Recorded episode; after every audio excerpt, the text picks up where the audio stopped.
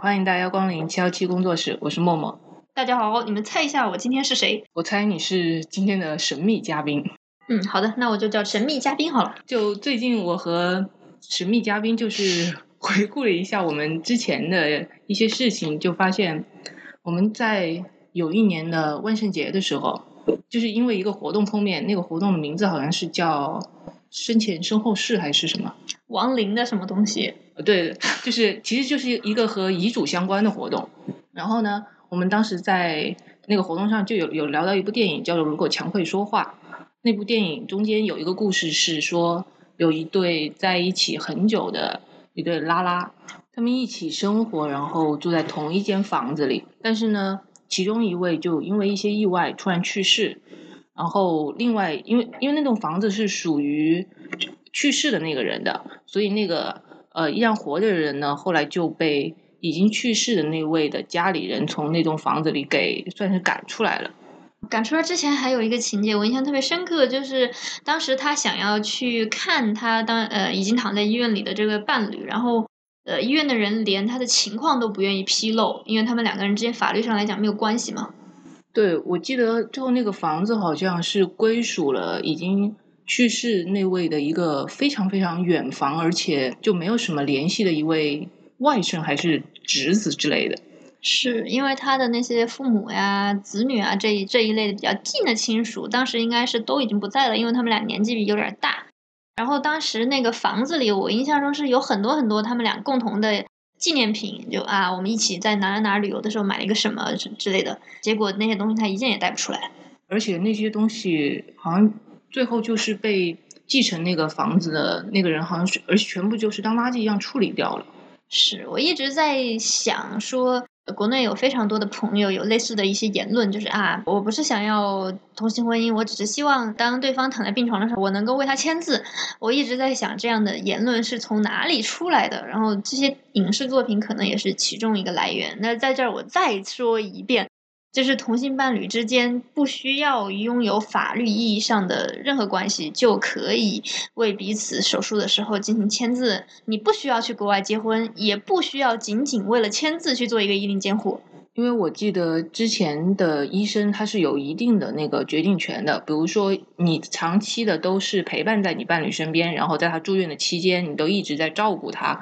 然后就是进行之类的事情。那么其实，在要签字的时候，如果找不到他的直系亲属，医生其实是会给你这个权利，让你去签字的。其实现在医生也有这样的决策权，在一些比较先进或者说文明的医院，比如说我我有一些医生朋友，他是在北京给很多很多医院做法律顾问的，那他旗下的几乎所有的医院，现在就是入院的时候。为了避免以后有什么问题的发生，他们住院的时候就会准备一个授权委托书的模板，然后直接就给这个病人签。你如果进入怎么怎么怎么样的状态，你希望谁来为你签这个字，谁来为你做决定？有一些医院它即使没有这样的模板，因为我自己就签过这个字，所以我体验是比较直接的。你是你是要做手术还是？对方要对方要做手术，哦然后当时只有我一个人，对，然后就直接让我签的字，没有说要提供什么亲属证明什么之类的。就大家从常理的角度也可以来想清楚这个事儿，就是如何证明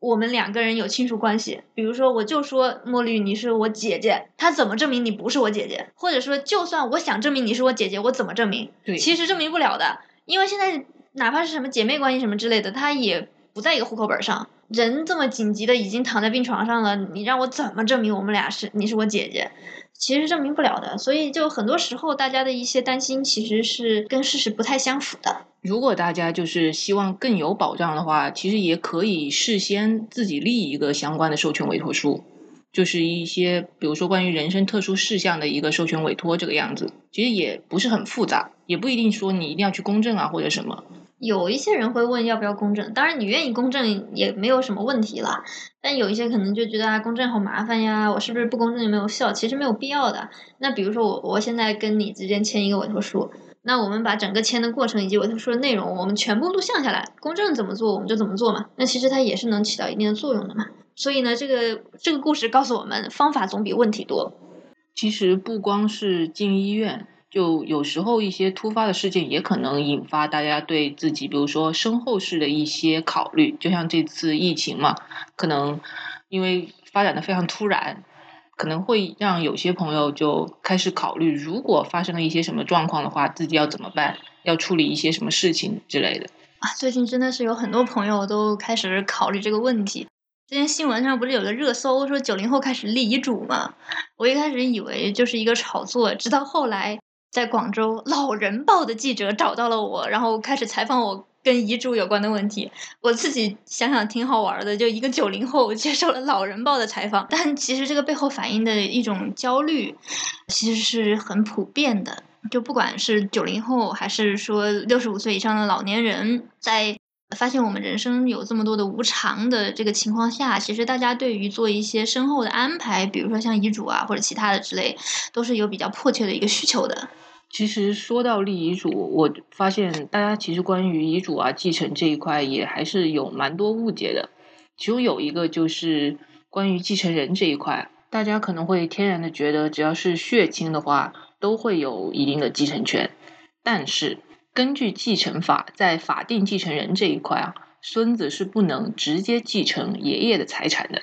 因为根据法律的规定呢，第一顺位的继承人是配偶、子女和父母。如果没有第一顺位继承人的话，那么就到第二顺位，就是兄弟姐妹啊、祖父母啊、外祖父母这些。因此呢，如果爷爷真的非常的喜爱他的那个孙子，想把遗产都留给孙子的话，这个时候就还是需要立一份遗嘱。并不能寄希望于法定继承。这个故事告诉我们呢，其实立遗嘱这个事儿跟本人有没有亲属呀、有没有家人啊，其实关系都不大。如果不提前做好身后事的这个规划的话呢，可能最后你的这个财产的走向跟你原本想象的就不太一样。那包括平常立遗嘱呢，也很多朋友会有各种各样的一些想法，比如说在形式。立遗嘱的形式的这个问题上，就有很多不同的想法。比如说，有的朋友可能觉得，哎呀，我口头跟大家说一下，然后就等于是立了个遗嘱了。然后等到我怎么怎么地之后呢，哎呀，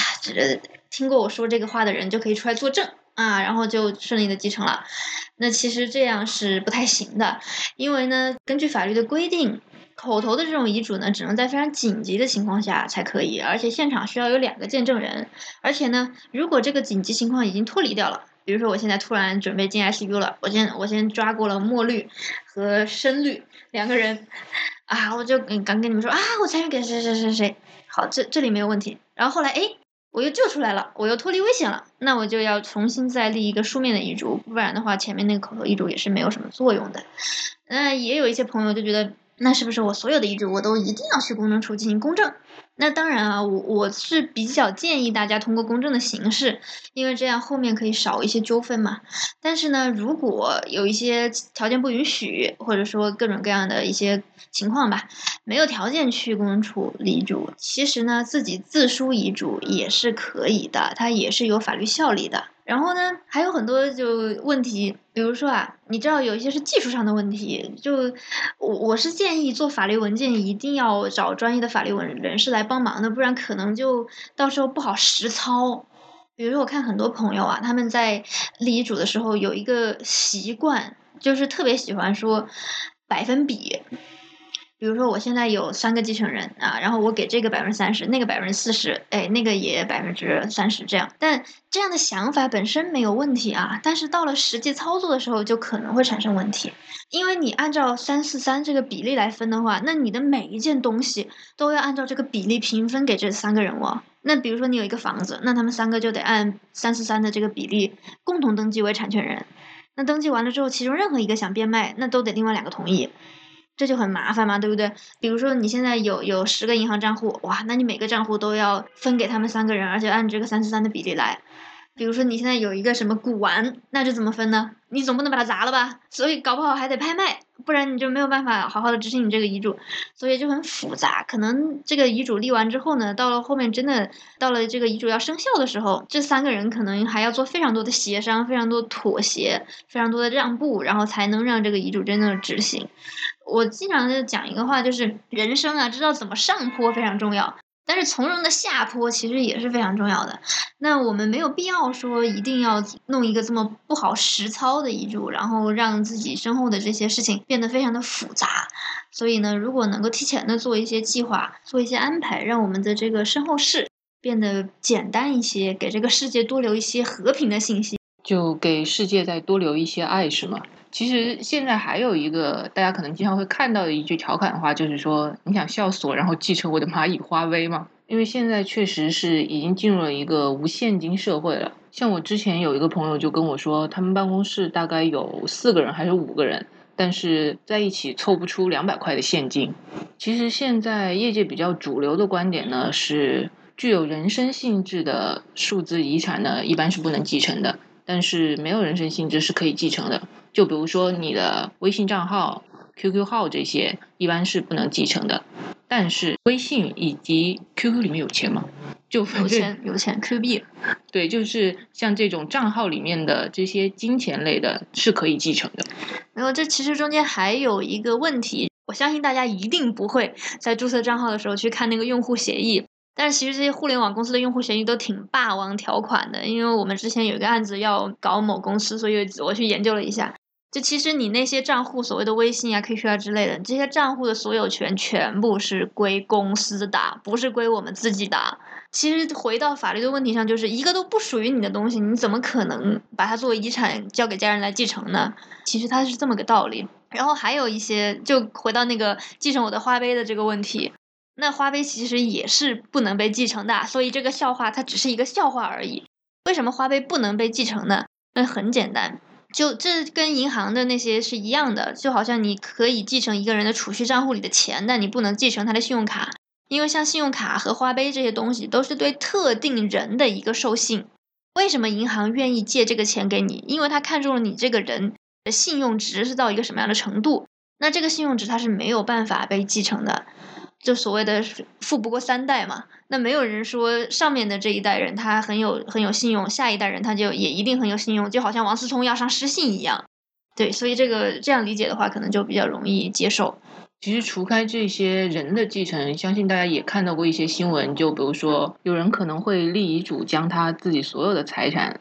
留给他的宠物，像香奈儿总监老佛爷，就是他去世之后就把他所有的财产都留给了他的猫。然后，它猫是目前应该是世界上最有钱的一只猫了。在过往啊，我也看到很多国内的法律人士表达说，在中国不可能做成这样的事情。呃，因为在中国，动物，比如说猫或者狗，永远只能成为法律关系的客体，而不可能成为法律关系的主体。意思就是说呢，猫和狗永远不可能成为什么财物的主人，它不可能去拥有这些财物，所以就不能继承东西。但是，当然，这个从单纯从法律的角度来讲，这句话没有错啦。但是呢，如果真的有朋友想要让自己的宠物各种猫猫狗狗、蛇鼠什么之类的继承自己的财产的话呢，其实也是可以操作的。通过金融工具的利用以及呃法律文书的制作技巧，其实是可以做到的。对，让第三方托管这个财产，然后顺便履行照顾这个猫猫狗狗的义务。嗯，然后甚至说，如果这个猫猫狗狗还繁殖下一代，那就。一直继续照顾，继续照顾，照顾到钱花完为止。这样其实，如果大家找律师的话，是可以做得到的。至少我是做得到的。所以，如果大家有这个需求，可以在后台留言来找我们的狗律啊。就狗律可以帮助大家在现有的法律框架下，最大程度的实现大家想要获得的权益啊。这其实就是我们日常的工作嘛，就把各种明明很合理，但是我们法律暂时还没有涵盖到的一些部分，合理又合法的呈现出来。其实还有一个点，就是大家可能会觉得这句话很好笑，就是说我希望他可以继承我的孩子。但这个这个真的不是谣言，虽然我们是一个专注于辟谣的机构哈，但是遗嘱监护这个事儿真的不是谣言。这个在民法典的第三二十九条，对有关于，比如说我去世之后，我现在还有一个孩子，他他是需要我来抚养和监护的，那我就可以通过遗嘱的形式把这个孩子留给另外一个人，让他来帮我继续监护。这是可行的，对，所以其实它并不是说字面上的意思，说把这个孩子作为一个东西让别人来继承，而是熊孩子是熊是吗？而是说就是让那个人继承这个监护权这一块，是这块至少我是能做的，又要说这句话了。好的，请大家在后台留言联系。